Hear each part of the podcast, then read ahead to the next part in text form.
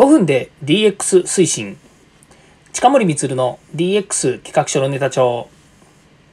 こんにちは。近森光です。今日も DX してますか？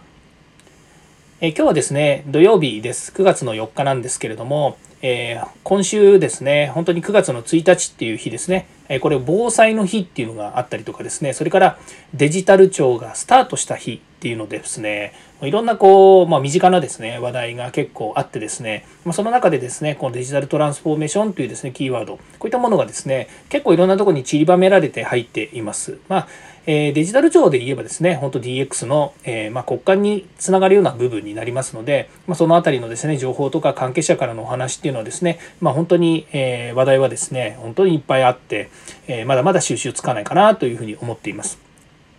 まあ、そんな中でですね、これからまあこういういろんな取り組みですね、まあ、今デジタルトランスフォーメーションというですね、キーワードにしてもですね、これはもうもしかすると継続的な取り組みではありますけれども、一過性なですね、話題かもしれません。ただ、まあ、その中でですね、その重要になるポイントいくつかあると思うんですね。まあ、その中で今日の話題はですね、DX 推進で重要な革新性や創造性の磨き方っていうですね、まあ、こういうお話をさせていただきます。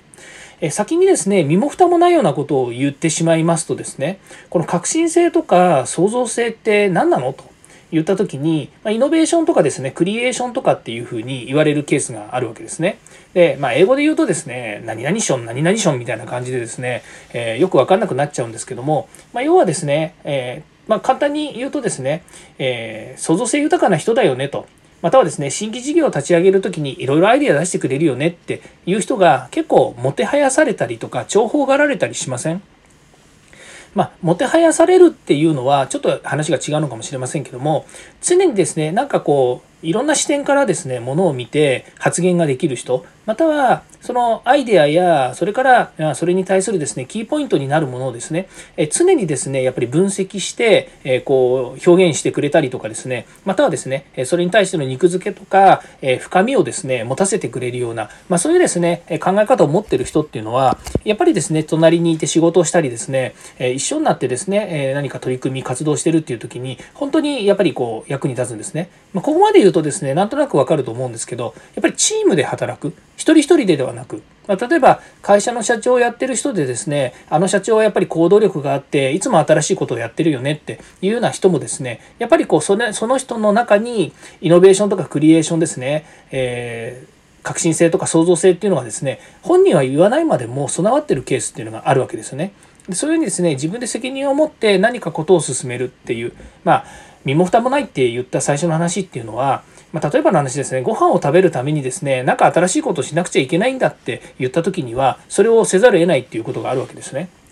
で会社も同じでやっぱり会社の中にいてですね今ある仕事を例えばルーティンでこなしてたりとか、え運用をですね問題なく進めるといったポジションにいるそして仕事をしっかりそこでやってる人っていう人がですねあの中でですね新しい改善提案をしたりですね創造的な、えー、企画を作ったりっていう人ももちろん中にはいるんですけれどもなかなかやっぱりその仕事を普段の仕事の中でですねやっぱり新しいことをしていくって難しい職場っていうのもあるんですよね。なので、えー、そういう職場で働いてる人が向いてるとか向いてないとかっていうことではなくて例えばその職場の中でえ自分たちが行っている仕事を、まあ、さらにですね良くするためにとかっていうふうにですね自ら行動ができるってことがとても大切なんですね。でこれ磨き方っていう話の観点でいくとやっぱり常日頃からですねそういう視点を持ってまたは考えたことをですね行動に移せるっていうのがもともと最もですね重要な話になってくるんですね。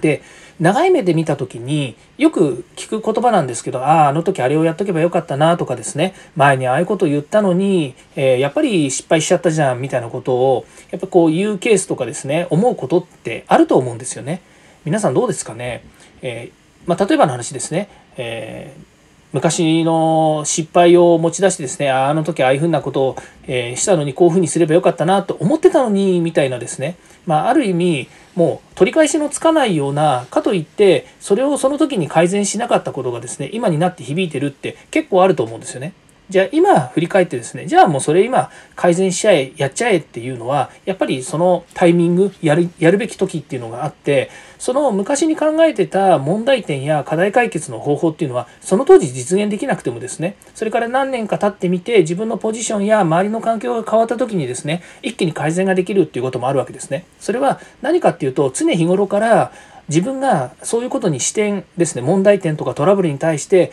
しっかりとした視点を持ってそれをですね何かいい方向に変えていこうもっといい方法はないだろうか自分一人ではなくて周りを巻き込んだりとかもっと言うと自分自身がポジションを変えることによって解決させられるんじゃないかとかですね、まあ、そういったことをですねやっぱり考えていけるような能力だと思うんですね。でこれがえー、重要だと言っているのはですね常日頃からそういうことを考えたり行ったりするっていうこと自体がですねやっぱりその人のスキルアップだったりとか、え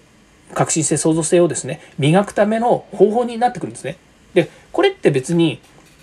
革新性とか創造性だけじゃないですよね。まあ、どんなことにおいてもですね継続して自分をスキルアップさせていくっていうことは重要なんですけども特にですね新しいアイデアを出すとかですね、えー、本当人が思いつかないような視点で物事を考えるっていうのはこれねあの結構ね、えっと、訓練が必要なんですよね。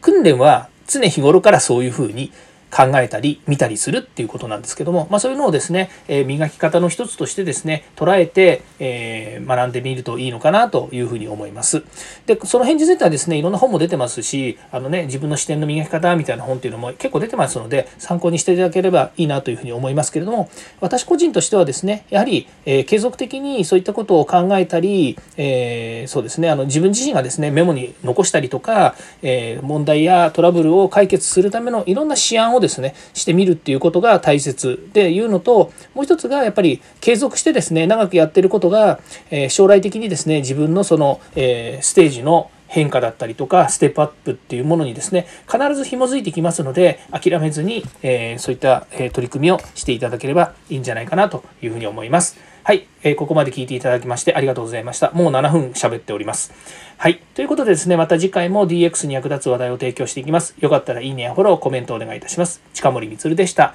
ではまた。